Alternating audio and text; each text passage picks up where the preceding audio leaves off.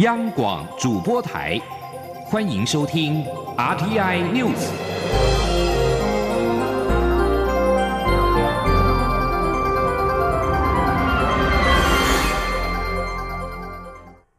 各位好，我是主播王玉伟，欢迎收听这节央广主播台提供给您的 R T N News。今天是二零二零年三月二十号，新闻首先带您关注财经焦点。美国油价在十九号飙涨了近百分之二十四，从十八年以来的低点回升，创下史上最大单日涨幅。面对沙地阿拉伯与俄罗斯增产的竞争，美国总统川普考虑介入调停，也协助油价摆脱十八号大跌的阴影。美国能源部十九号奉川普指示，宣布将招标采购三千万桶原油作为战略储备，刺激美国油价止跌回升。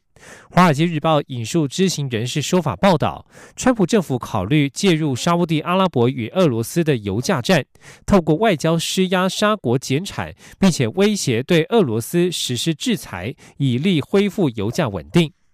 西德州中级原油在十九号飙涨了四点八五美元，涨幅百分之二十三点八，收在每桶二十五点二二美元，创下史上最大单日涨幅。伦敦布伦特原油油价跟涨了三点五九美元，涨幅百分之十四点四，收在每桶二十八点四七美元。另外，美股十九号持续震荡，道琼指数克服盘中一度下跌超过百分之三的颓势，中场上扬了一百八十八点，涨幅近百分之一，收复十八号失守的两万点大关。科技股表现出色，纳斯达克指数收盘也上涨超过百分之二。英格兰银行近四年来首度降息，也使得欧洲三大股市十九号同步收高，涨幅百分之一到二不等。而在国内的金融形势方面，受到武汉肺炎 （COVID-19） 疫情的影响，国安基金委员会在十九号晚间召开临时委员会，决议从二十号起授权国安基金进场护盘。财政部长苏建荣表示，国安基金将是市场情况决定进场的时机。国安基金执行秘书冉清华也表示，当台股出现不理性崩跌时，国安基金就会进场维持市场秩序。前天记者王威婷的采访报道：受到武汉肺炎影响，欧美股市喋喋不休，台股也受到冲击，连日来不断下跌。台股十九号下跌五百三十七点，收在八千六百八十一点，贯破十年线关卡。为了稳定股票市场，行政院副院长、国安基金委员会主委陈其迈十九号傍晚召开国安基金临时委员会议，会后决议从二十号起授权国安基金进场护盘，稳定金融市场，授权时间没有期限。财政部长苏建荣表示，国安基金管理委员会考量国际股市动荡和武汉肺炎疫情扩散间接影响投资信心，加上各国也采取严峻的防疫措施，造成投资动能减损，投资恐慌心理提高，冲击金融市场稳定，也造成国际股汇市动荡。为了稳定国内金融市场和提振投资信心，国安基金委员会授权执行秘书动用资金执行安定市场任务。苏建荣说：“所以基于这样一个考量，我们啊国安基金管理委员会啊，那么经过全体委员充分的讨论以后，一方面为了要啊这个稳住国内金融市场，二方面也希望这个对国内的。”投资的信心啊，能够啊提振。那么我们在这边呢，共同讨论的结果呢，是我们啊授权执行秘书啊这个动用资金，那么执行市场安定的任务。苏建荣表示，台股今天下跌超过五百点，但是成交量有两千七百多亿，代表市场量能仍在。为了超前部署，国安基金不等恐慌性卖压出笼，就先取得授权，在视情况随时进场护盘。他表示，国安基金来无影去无踪，委外代操团队将以专业判断决定进场时机。国安基金执行秘书阮清华也表示，国安基金最大的任务是维持市场稳定。当市场出现不理性崩跌或无量下跌状况时，就会进场维持市场秩序。国安基金资金水位共新台币五千亿元，其中财政部可以以国库持有的公民营事业股票为担保，向金融机构借款最高两千亿，另外三千亿则由财政部借用四大基金的资金。包括这次在内，国安基金已经七度获得授权进场护盘。之前进场记录最多曾经动用一千两百亿元稳定市场，但是并未使用到四大基金。而国安基金最近一次是在二零一五年八月进场护盘，使用资金一百九十多亿元。这次国安基金再度取得授权，也是蔡英文总统上任以来首次授权国安基金进场护盘。中央广播电台记者王威婷采访报道。而为了维持证券交易市场秩序及稳定，避免个股价格因为放空交易而跌势加剧，金管会十九号下午宣布，即日起，只要当天收盘价跌幅超过百分之三点五。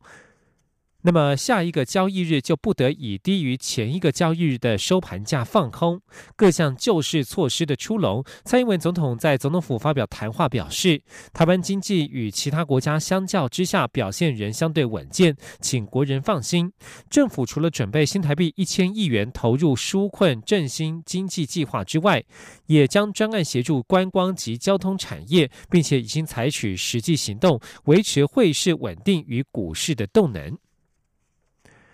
疫情延烧冲击全球的实质经济活动。台湾央行十九号举行第一季理监事会议，大幅降息一码，政策利率来到史上新低，并且推出新台币两千亿额度的银行转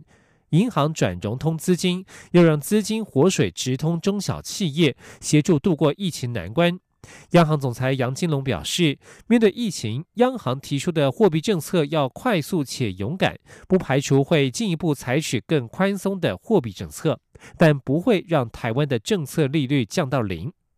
工商协进会、全国商业总会闻讯都表示，有降总比没降好。虽然幅度及实际效果不大，但可以可以为市场溢出一点信心，有助于稳住台股表现。他们还表示，如果能够加码降息，扩大纾困措施的规模会更好。前林央广记者谢嘉欣的采访报道：台湾中央银行在十九号的首季里监事会议上决议，基于武汉肺炎疫情造成中小企业融资受限，加重经营困境，将降息一码为三年多来首度降息。对此，工商团体多认为不够，但聊胜于无，多少有效果。工商协进会理事长林柏峰指出，美国降息四码来到零到百分之零点二五的目标区间，台湾应降息两码才够。全国商业总会理事长赖正义则说，幅度在预期之内，但应是心理作用多于实际效益。他说：“今天终于决定这样子，对市场上是打了一一剂强心针，虽然说不高。”不过，应该多少会在心理上会有帮助的。央行降息，金管会也寄出平盘以下放空禁令来拯救台股。林柏峰、赖正义都看好，认为能够稳住隔天的台股表现。对于央行下修今年经济成长率预测至百分之一点九二，林柏峰认为仍太过乐观，还说能有百分之一点六就已经不错。他并提到，美国、纽西兰、香港纾困方案金额占 GDP 的比重高，反观台湾方案加码后，虽达到新台币一千亿元，但占 GDP 的比重仍不到百分之一。政府应深思扩大规模，才能让台湾企业早日重新站起来。赖正义则认为，政府至少已看见事态的严重性，不会与工商界不同调。他希望纾困方案能够持续加码。中央广播电台记者谢嘉欣采访报道。另外，民众担心台湾疫情失控，开始疯狂抢购民生物资。行政院长苏贞昌十九号在脸书表示，尽量买货很多，政府公粮库存九十万吨，粮食非常足够。国内卫生纸厂六成的产能就足够全台湾使用，产能全开还会卖不完。苏贞昌表示，已经告知各大通路商务必加强补货，卫生纸厂也已经增加产能。台湾的农产品更需要大家多多光顾。蔡英文总统十九号发表场听谈话，强调政府会全面确保民生及防疫物资稳定供应，民众不需要抢购或囤积。若有囤积或哄抬的情况，政府一定会重罚。前天记者欧阳梦平的采访报道。由于中央流行疫情指挥中心宣布自十九号起进行边境管制，加上十八号的确诊数暴增二十三例，引发部分民众的恐慌，开始在各大卖场以及网络购物平台抢购民生物资。蔡英文总统十九号特地呼吁大家不要制造恐慌，并协助传播正确的资讯。总统强调，政府已有准备，会全面确保民生物资及防疫物资都能稳定供应，民众不需要抢购。他说：“边境管制的原则是管理非必要人员的流动，但物流是畅通的。各项民众民生的物资，国家都有足够的存量，我们会确保稳定的供给，民众不需要抢购、囤积物资。”总统并指出，如果有人囤积物资或是炒作市场价格，现在有许多法律可以处理，政府一定会重罚。他相信执法单位也会特别注意。中央广播电台记者欧阳梦平在台北采访报道。中央流行疫情指挥中心在十九号表示，第一轮的口罩实名制二点零已经落幕，总共有一百一十七点八万人登记预购。虽然比事前预估的人数少，但是经过分析，确实有接触到原定的上班族对象。前天记者肖兆平的采访报道。为了满足无法前往特约药局排队买口罩的民众需求，中央流行疫情指挥中心推出第一轮的实名制二点零网购口罩，让民众透过绑定健保卡资讯的手机或指定网站也能买到口罩。指挥中心医疗应变组副组长罗一军十九号表示，第一批上线登记购买的民众有一百一十七点八万人，跟原先预估的数量是有落差，但根据分析，确实。有达到一开始想接触的分众族群。他说，总共预购是一百一十七点八万人，那也就是相当于三百五十三万片口罩的意思哦。那与我们一开始预估应该要可以提供到七百万片来比的话，大概是一半左右。那我们的分析是发现说，哈，这个购买的族群里面，绝大部分六成哈是三呃三十到呃四十九岁这个年龄层哈，所以就是说我们在这个分众的来说哈，那看起来就说确实有目标到一些比较是上班族。罗伊军表示，第二轮的网络口罩预购将从三月二十五号、二十六号起跑，大约会在四月二号开始领取口罩，预计未来会以周周贩售的方式进行。他说。所以下一轮的这个呃，等于经过第一轮我们的这个试用之后，大家熟悉整个操作过程的话，我们是预计说未来就是一周一周一周哈这样子来来执行。除了对内持续稳定供应口罩，有鉴于近期会有一波国人与留学生的返国潮，考量目前搭飞机有很高的感染风险，因此指挥中心也研议要在返国班机上配售口罩，同时也协请驻外管处在防疫物资上提。供协助。中央广播电台记者肖照平采访报道。防疫之余，也关注国防动态。日本防卫省统合幕僚监部在十九号公布，共军四艘军舰十八号由台湾东部海域航经日本宫古海峡返回中国。国防部对此表示，对于台湾周遭海空域状况，均依联合勤监侦等作为掌握，民众可以放心。原是中国的武汉肺炎疫情肆虐全球，造成全国共军、韩国军方、美国五角大厦内部感染，冲击各国军事战力。但共军仍在此刻不时以基建绕台进行文攻武吓。根据日本防卫省统合幕僚监部公布的监测资料显示，共军的海军舰队共四艘军舰，十八号上午由台湾东部海域航经日本宫古海峡返回中国。国防部发言人史胜文少将对此表示，国防部对于周遭海空域状况均充分掌握，民众可以放心。持续带您关注国际疫情动态。意大利官员十九号表示，过去二十四小时之内，意大利因为武汉肺炎 （COVID-19） 病逝的人数增加了四百二十七人，累计三千四百零五人，已经超越在中国登陆的死亡人数。境内确诊增加了百分之十四点九，来到了四万一千零三十五人，增加幅度百分之十四点九，增加的速度比过去三天还要快。在英国伦敦的疫情蔓延，传染速度高于英国其他地区，已经有超过九百起病例，三十四人死亡。金融时报报道，伦敦最快将在二十号封城，但不会限制民众离开。英国脱欧谈判代表巴尼耶也宣布确诊。法国南部的摩纳哥侯国王室在十九号发表声明，摩纳哥亲王亚伯特二世确诊感染武汉肺炎，成为全球第一个确诊的国家元首。而在美国，确诊病例数已经突破一万大关，其中纽约州增加了快一倍，突破四千例。纽约州长古默强调不会封城。为了抑制疫情，美国国务院十九号将全球旅游警示提升至最高的第四级，呼吁民众避免出国，否则可能被迫无限期滞留海外。而在亚洲地区，泰国民航局十九号深夜发公告指出，所有搭乘入境泰国班机的外国旅客必须出示三天之内开立的健康证明以及十万美元的医疗保单才能够登机。新措施将从二十二号凌晨起生效。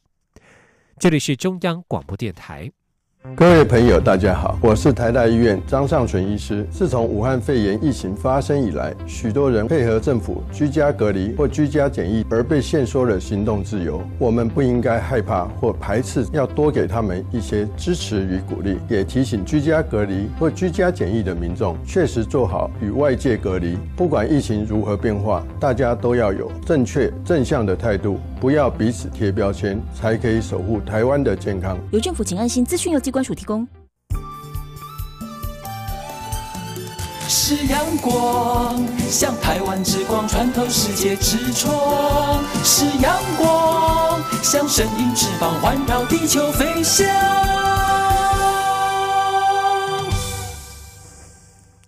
各位好，我是主播王玉伟，欢迎继续收听新闻。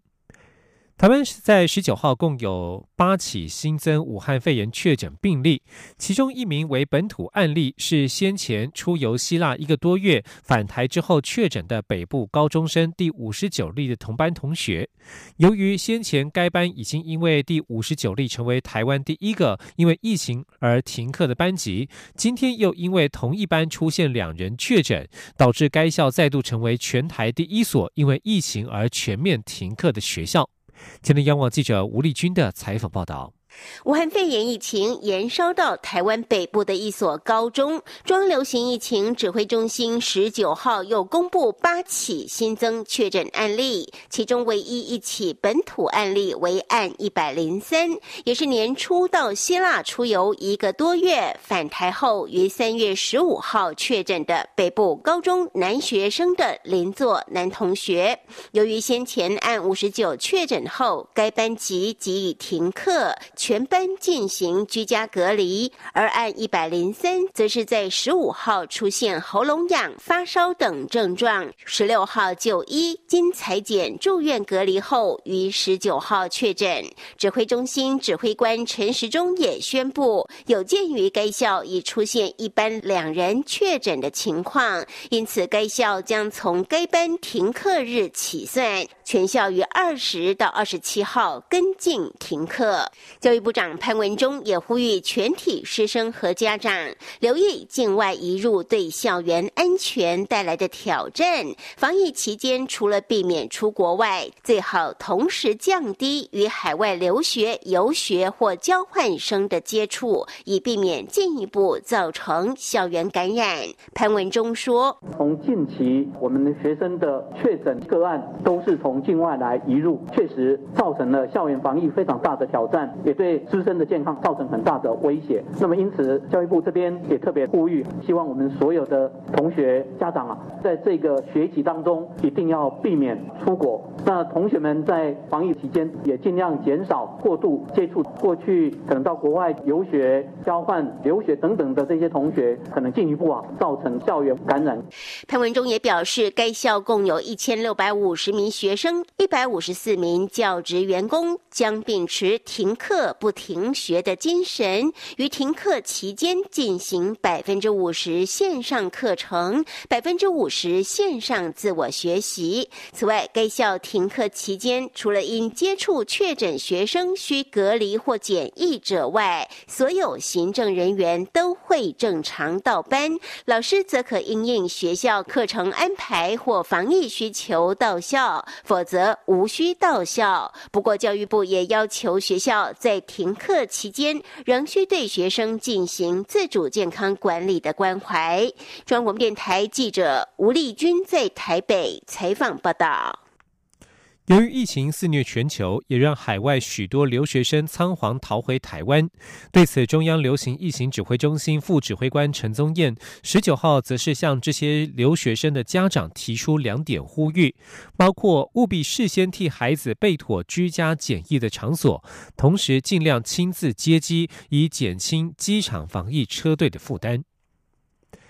继续关注国内的重要政策。行政院会在十九号通过了《都市危险及老旧建筑物加速重建条例》修正草案，延长原本今年五月将到期的容积奖励时程，并且新增规模容积奖励项目。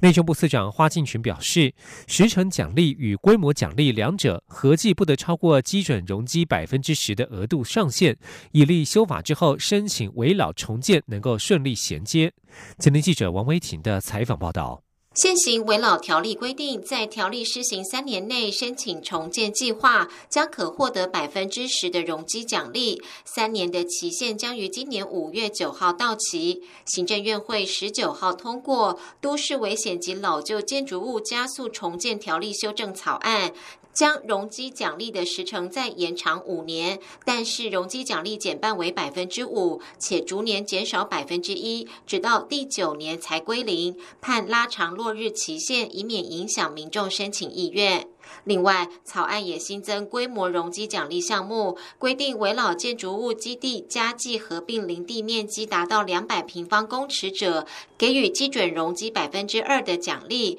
每增加一百平方公尺，另给予基准容积百分之零点五的奖励。不过，时程与规模的容积奖励两者合计不得超过基准容积百分之十的额度上限。内政部原本规划规模容积奖励的面积门槛是四百平方公尺，但是行政院通过的草案降为两百平方公尺。内政部次长花敬群表示，这是为了回应中南部地方政府的意见，因此调降规模奖励门槛，希望引导更多围老建筑重建。花敬群说：“那特别是呃中南部的县市，对于因为他们大概都是透天厝去整并，所以说比较不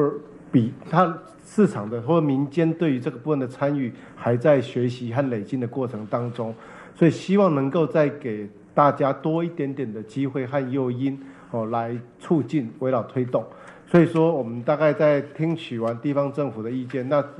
其实北部的县市也乐变呃也乐见其成啦哦。所以说，我们在基于这个前提底下，我们就把原定的规模奖励四百平方公尺的门槛降到两百平方公尺。另外，依照现行规定，林地超过围老建筑物基地面积的部分不得合并重建。这次修法也取消合并林地重建面积的限制，避免重建效益受限，间接造成基林地地级零碎、小面积设计不易以及都市景观不佳的问题。行政院长苏贞昌在院会才是加速都市更新与围老建筑重建，让人民都能住得安心，政府责无旁贷，也是蔡英文总统住宅政策中很重要的一环。他表示，去年围老重建与都更案两者合计五百多件，比原本设定的目标还要多，值得肯定。中央广播电台记者王威婷采访报道。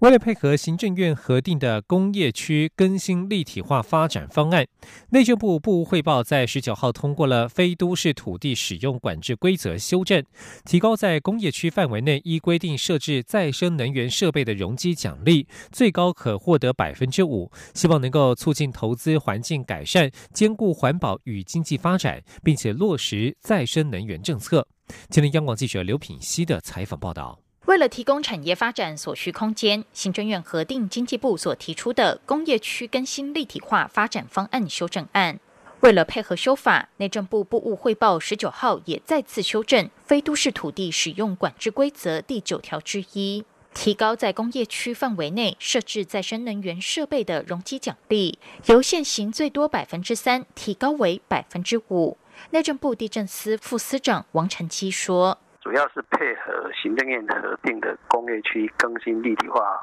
发展方案的一个修正。”将工业区范围内的设置能源管理系统，以及设置太阳光电设备在厂房屋顶达百分之五十以上者，可以增加的容积额度呢，分别从原先的百分之一以及百分之二，提高到百分之二到百分之三。王晨基指出，内政部去年才刚修正规则，给予工业区内设置再生能源设备容积奖励。这次是配合再修法，进一步提高容积奖励。内政部表示，相关修正草案将依法制作业程序，在近期发布施行。修正后，将有助于强化产业用地使用效能，有效提升国内投资动能，增加整体经济发展。央广记者刘聘熙在台北的采访报道，关注体坛焦点。为了让从海外返国的东京奥运培训选手能够在居家检疫期间依旧维持训练，体育署署长高俊雄在十九号表示，体育署已经严拟备战奥运期间防疫计划推动措施，在南北两地安排住宿与训练场地，让有需要的选手返台之后，一方面配合居家检疫，同时也能就近维持基本训练，在移动或饮食部分也都有专门的服务，让选手安心备战。东京奥运，吉林央网记者江昭伦的采访报道。总统蔡英文日前指示体育署配合中央流行疫情指挥中心，安排适当场地及相关防疫措施，请有需求的选手能在居家检疫时还能维持训练，备战东京奥运。体育署长高俊雄十九号在例行记者会上说明体育署严拟的相关防疫措施。高俊雄指出，奥运各培训队备战奥运期间，国训中心对选手、教练等人员进入该中心进行管制外，同时进行健康监控，包括每日体温检测、出现症状送医以及确诊隔离等相关 SOP 流程。另外，奥运培训队赴国外或地区参加奥运资格赛，并在近日返国者，由于需要配合指挥中心要求居家检疫十四天的规定，除了暂时不得进入国训中心外，国训中心也已经在南北两地安排好住所与训练地点，方便这些从国外返台的培训选手，如果不想回家，可以选择到国训中心安排的地点进行居家检疫，同时维持基本训练，以备战奥运。高俊雄强调，所有措施都严格遵守指挥中心的规定。训练场地除了严格消毒，选手也必须戴口罩。住的部分，每位选手一个单独房间，饮食有专人送到房间，移动时也会有专车接送。高俊雄说。有些选手他回来之后，因为他过了三五天，他有说他想要进去这个呃我们安排的地方，或者进去安排地方，他想要回家，一定要跟指挥中心依照程序做那个住户地点的变更，哈，那才可以开始启动，哈。那他在住的地方跟呃训练的地方虽然非常近，啊，走路大概三分钟、两分钟就到，哈，两三百公尺，但是我们都有。依照指挥中心所呃建议的防护专车，好来协助他们呃做这样的一个移动。高俊雄表示，目前东京奥运官方传达的讯息仍是如期举办。体育署、中华奥会和国训中心会持续关注日本疫情发展。体育署也将接同中华奥会持续与冬奥筹委会联系，采视讯会议，掌握相关竞赛场馆及防疫措施等相关资讯，一地规划代表团赛会期间防疫措施与计划。如果有必要，也会在防疫专家的陪同下前往日本实地考察，做最完善的防疫规划。中国电台记者张超伦台北采访报道。关注国际情势，美中关系因为武汉肺炎疫情而紧张。中国十八号首度创下境内单日没有新增武汉肺炎病例。美国总统川普表示：“我希望是真的，但谁知道呢？”他也再度谴责中国隐瞒疫情，全球为此付出巨大代价。中国国家卫生健康委员会官网通报，三月十八号，二月二二零一九年冠状病毒疾病新增确诊病例三十四例，全部来自境外移入。中国三十一个省市区，包括重灾区湖北省，首度创下单日零确诊的记录。川普十九号仍持续谴责中国隐瞒疫情。他表示，如果能够早几个月知道疫情，情况会好得多。疫情应该能够被局限在中国刚开始发现的区域。现在全球为此付出巨大代价。对于中国现在关于疫情的说法，川普接着表示：“我真心希望那是真的，但谁知道呢？”